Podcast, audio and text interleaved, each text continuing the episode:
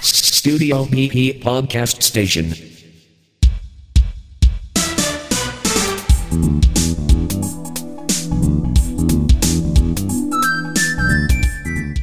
こんにちは、松永です。えー、今回もね、私のソロ企画をお届けしていくわけですが、えー先ほどまで、なんと、素材が間に合わないんじゃないかというね、危機に直面しておりましたが、めでたく、というかね、めでたくなんでしょうか。やややっつけ気味の感はありますが、なんとか出来上がりましたんで、今回も通常通りのね、番組内容ということでお送りしていきたいと思います。よろしくお願いします。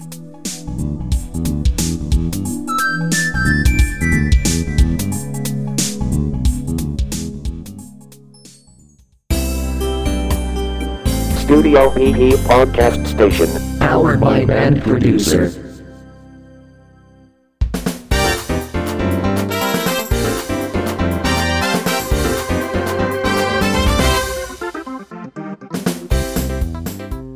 さて、今回もですね、エフェクトについて、というかまあ、音作りについて紹介していこうと思うんですが、今日はですね、バスドラム、キックとかも言いますけどね、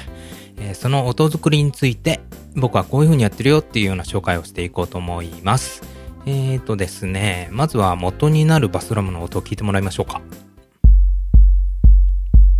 このボヨンボヨンって感じの音なんですけど、これのアタック感、初めの部分ですね、音の。それを強調した感じの音にしてみようかなっていうことで、ちょっと進めていこうかなと。まずはですね、コンプレッサーというエフェクトがあるんですが、これを使ってアタック部分を強調してみたいと思いますね。あのコンプレッサーっていうとまあ、言葉通りに取ると圧縮っていうことですから、その、むしろアタック感がなくなっちゃうんじゃないかなんていう風なね、印象も受けるんですけど、そのコンプレッサーっていうのはね、アタック以外の部分を圧縮することができるっていうことでね、これをね、設定すると、アタック感がね、強調されるんですよ。それをちょっとやってみた音を聞いてもらいましょうか。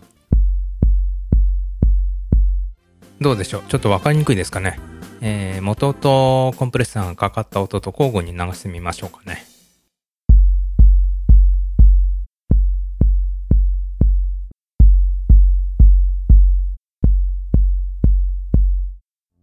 こんな感じになるんですけれども、なかなかわかりにくいですかね。一応これでね、アタックがね、若干強調されてるんですね。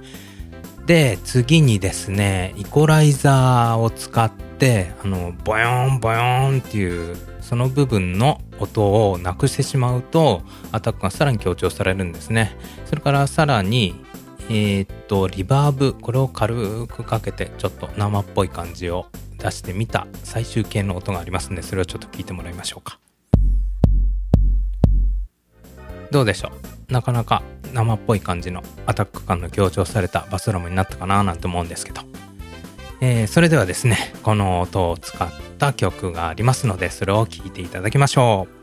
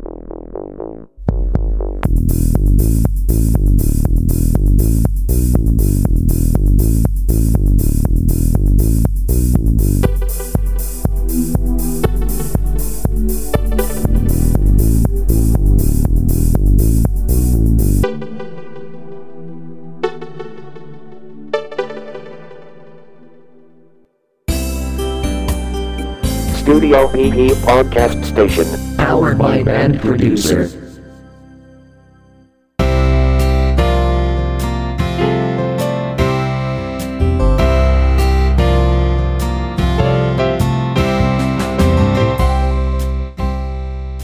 いかがでしたでしょうか、えー曲の方はですねもう本当にやっつけで作ったんで聞かせするのも恥ずかしいんですが、まあ、一応そういうルールで進めてきましたので聞いていただきました。えー、っとですねバスドラムの方はいつも割とああいうアタックをね強調する感じで作ることが多いですね。あとそれから曲によってはディストーションなんかもかけてビョッビョッっていう感じのねシンセっぽい感じの音にしたりなんかもするんですけど皆さんもいろいろと試してみてください。というわけでそれではまた次回のこのソロ企画でお会いしましょう。さよなら。